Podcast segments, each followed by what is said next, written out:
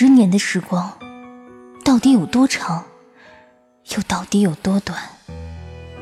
在生死离乱的岁月里，没有什么能比爱情更让人感到温暖，也没有什么能比爱情更让人感到心冷。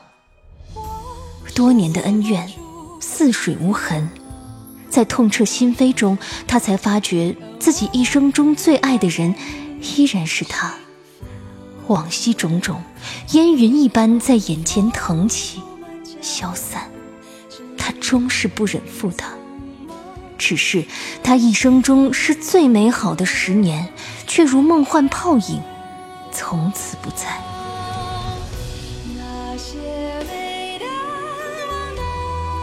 欢迎收听民国风言情小说《宁负流年不负君》，作者杨千子。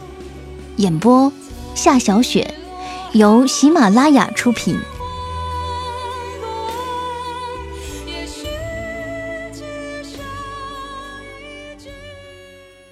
第二十一集，第四章：花落花开自有时。九，沈家家规里有一条，就是子女婚配须得听从父母安排。说到底，还是沈大帅一个人说了算。他就像是个土皇帝，给皇子公主们指婚，说一不二，自是容不得半点违逆。嗯，你二姐的事情，我也听说过一些。司徒承恩那时也不过是个少年，声音里也有些担忧和恐惧。那时沈大帅羽翼未丰。为了笼络高官，把沈群玉的二姐指给北洋政府一位副总统的儿子，结果订了婚约，才发现那未来女婿竟然是个傻子，见到人就知道傻笑流口水，不少穷人家的闺女都不肯与他结亲。沈家二小姐自然不肯，但是沈大帅觉得自己戎马魁首，自然应该一诺千金。觉得这是自己拍着胸脯保证过的，知道内情后，也只好打碎银牙或血吞，不顾二小姐的母亲苦苦哀求，硬是把二小姐嫁了过去。二姐那时候以死相逼，又撞墙又绝食，最后还不是乖乖的嫁了过去。沈群玉想起自己二姐的前车之鉴，真是对自己和承恩的未来没什么信心。我爹将吴姐许配给你，自然是有他的用意和布局，绝不会为了我的一点儿女私情而改变的。沈群玉想到以后不能与心爱的少年在一起，心头涌出一种恐惧之情。司徒承恩见他脸色苍白，急忙用力握了握他的手，说：“我父母很开明的，况且司徒家三代单传，他们一定会支持咱们的。”小六，咱们的路还长，你可不能先泄了气啊！听了这话，沈群玉被大石压住的心中才仿佛透出些空气来，与承恩对视一眼，只见少年的黑眸中波光潋滟，仿佛涌动着四海深情。沈群玉心中一荡，仿佛不能够承受这样的目光，低眸轻笑：“ 咱们的路还长。”谁也不许半途而废。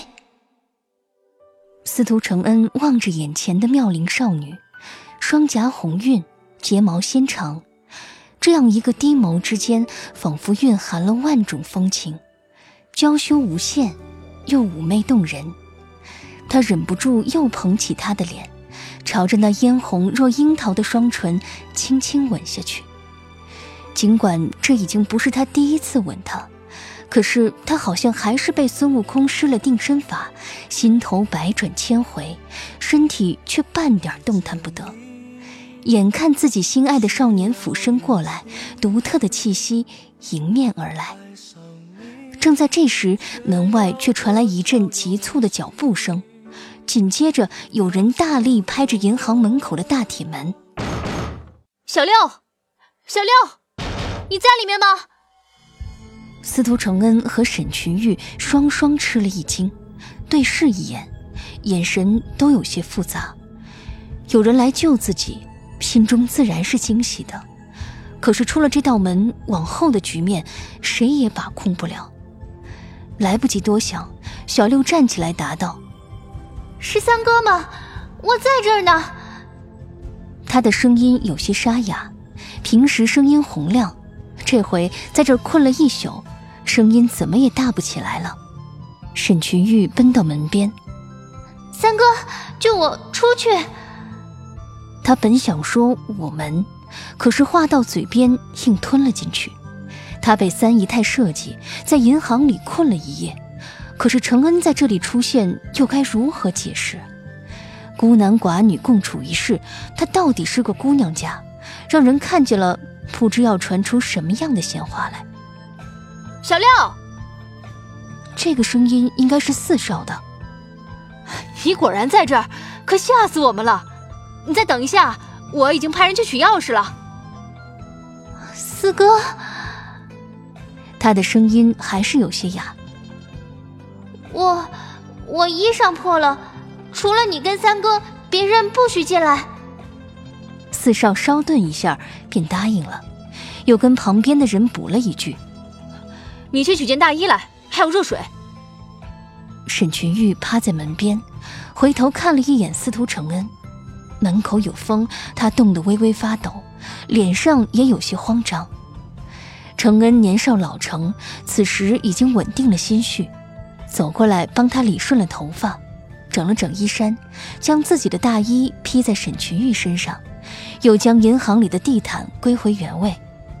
门外传来钥匙在锁孔里旋转的声音，司徒承恩退后一步，无声地躲到门后。这时，三少、四少已经推门进来，看见沈群玉好好的站在这里，这时才放下心来。三少把热水递过来，轻声责备道：“，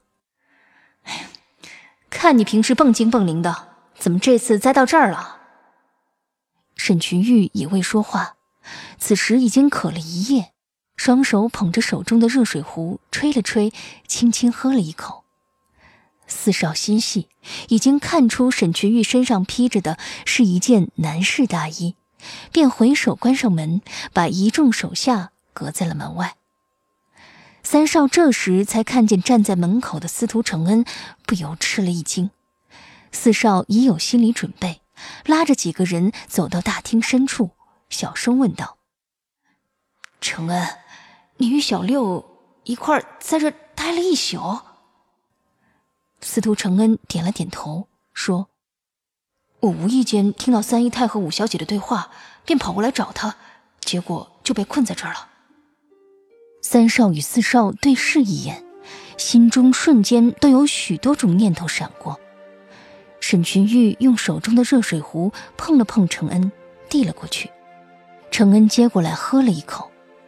这样一个简单无声的动作，已经可以看出二人之间的默契和亲密程度。四少深吸一口气，把小六身上的大衣扯下来，递还给承恩，说：“我们一会儿带小六先走，承恩，你迟些再出去。今天的事不要跟别人提起，免得坏了小六子的名节。”说罢，将手中的大衣披在沈群玉身上。司徒承恩怔了一下，用手背擦了擦嘴边的水痕。那水本来是温热的，转眼间便凉了。他将热水壶扣好，放到沈群玉手里，说：“好，你们先走吧。”沈群玉忽然有些恋恋不舍，莫名觉得一旦走出这间银行，属于他们两个人的空间就没有了。外头的世界和未来一样充满了未知。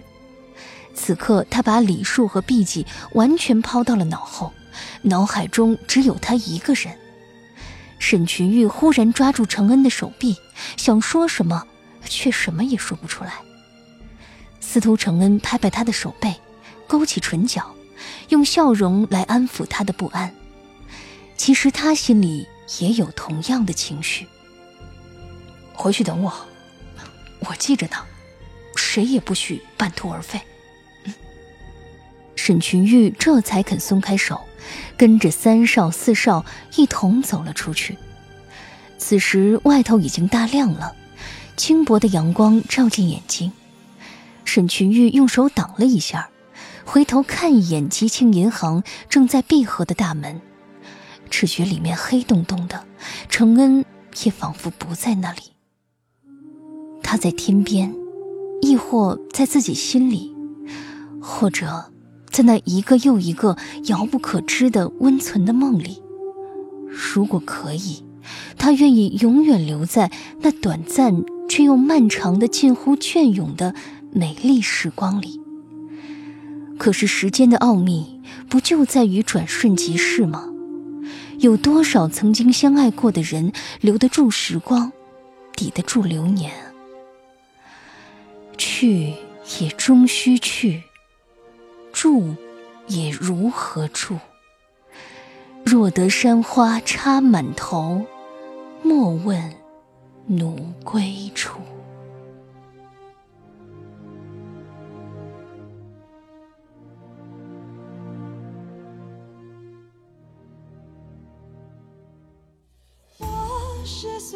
您正在收听的是喜马拉雅出品的民国风言情小说《宁负流年不负君》。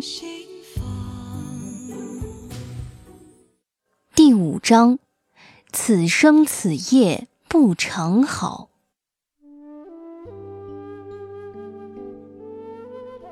暮云收尽一清寒，银汉无声转玉盘。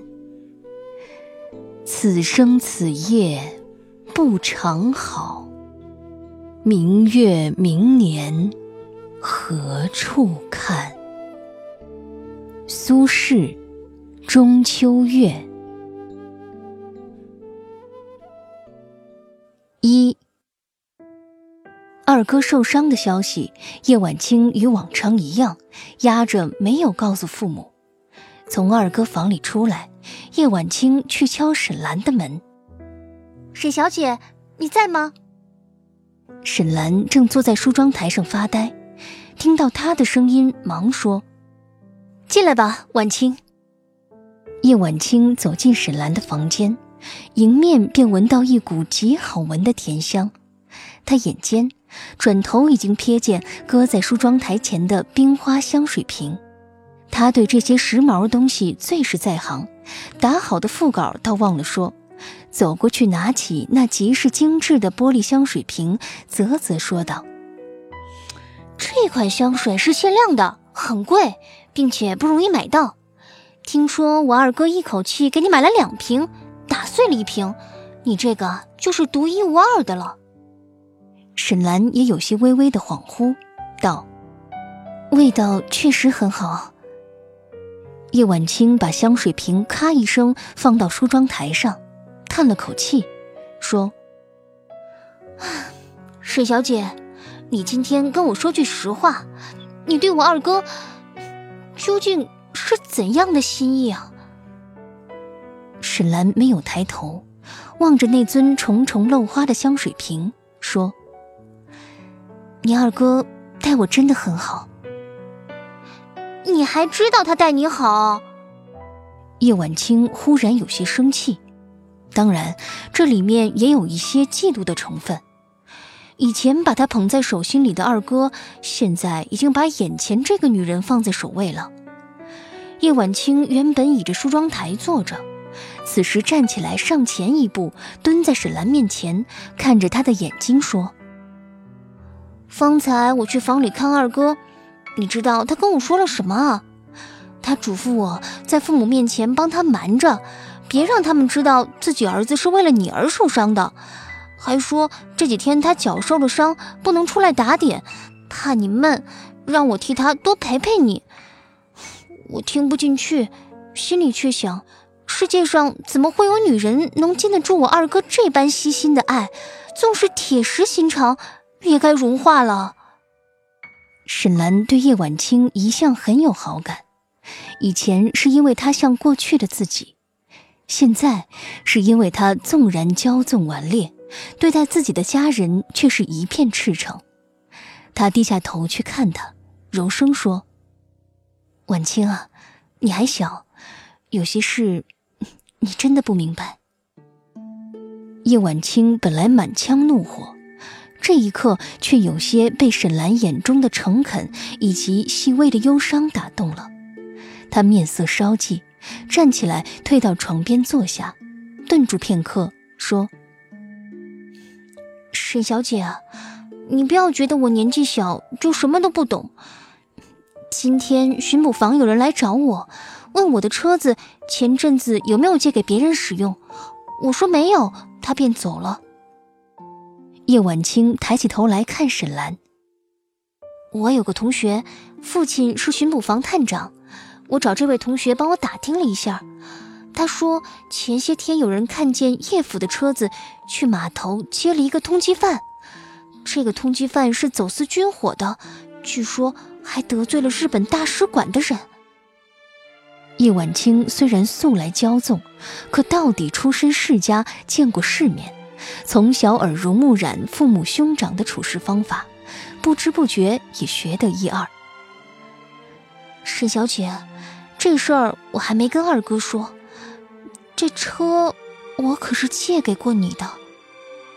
沈兰微微一怔，叶晚清扬唇一笑，说：“如果我没猜错。”我家西郊的别墅里，没准现在正住着什么人，是你不想让我们知道的。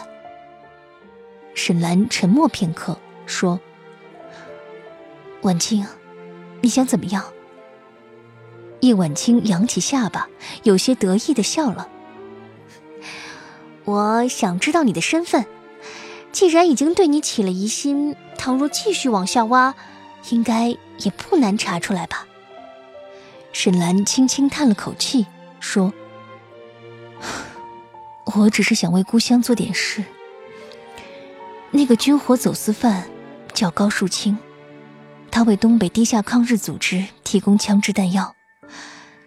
他是我的朋友。”沈兰垂下眼眸，纤长浓密的睫毛掩饰不住一瞬间流露出的哀伤神色。叶晚清顿了顿，说。